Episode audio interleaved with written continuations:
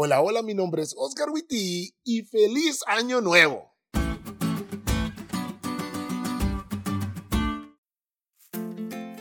Muy feliz año, querida familia de E-School. Cuando pensamos en salmos, inevitablemente pensamos en el rey David, y tiene mucho sentido, él fue uno de los cantautores más prolíficos de su época. Sin embargo, no fue el único. Si has tenido la oportunidad de leer el libro de los Salmos, seguro te habrás dado cuenta que hay muchos autores más.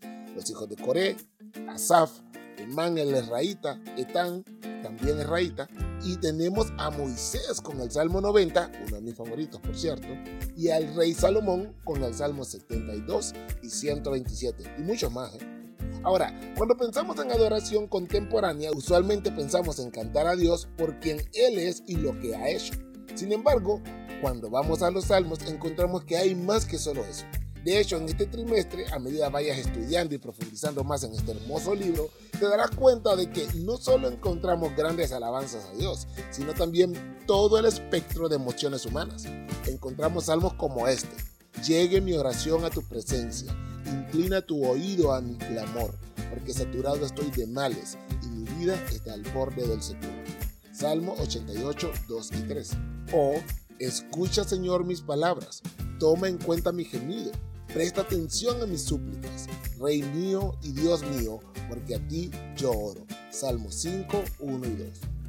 O, cansado estoy de sollozar, toda la noche inundo de lágrimas mi cama, mi lecho empapo con mi llanto se consumen mis ojos por causa del dolor, desfallecen por culpa de mis enemigos. Salmo 6, 6, 7. Estos salmos nos dejan en claro que Dios ama que lleguemos con todas nuestras emociones a Él. Que seamos sinceros, que hablemos de nuestras alegrías y nuestras tristezas, nuestros miedos, nuestros enojos y nuestras esperanzas. Que clamemos por su justicia y proclamemos su misericordia. Es decir, los salmos también nos enseñan que vayamos tal cual somos a nuestro Dios. Porque más allá de cualquier cosa, lo que más ama a Dios es que vayamos y lo adoremos, ya sea entre lágrimas de tristeza o lágrimas de alegría, en familia, con la iglesia o yo solo, pero que lo adoremos, porque Él es digno. Gracias por pasar un año más con nosotros, amigos.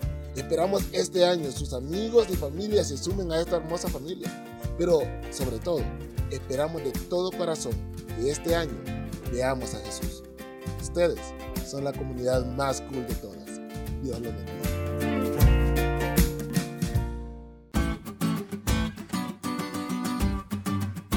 ¿Te diste cuenta de lo cool que estuvo esta lección? No te olvides de estudiarla y compartir este podcast con todos tus amigos. Es todo por hoy, pero mañana tendremos otra oportunidad para estudiar juntos.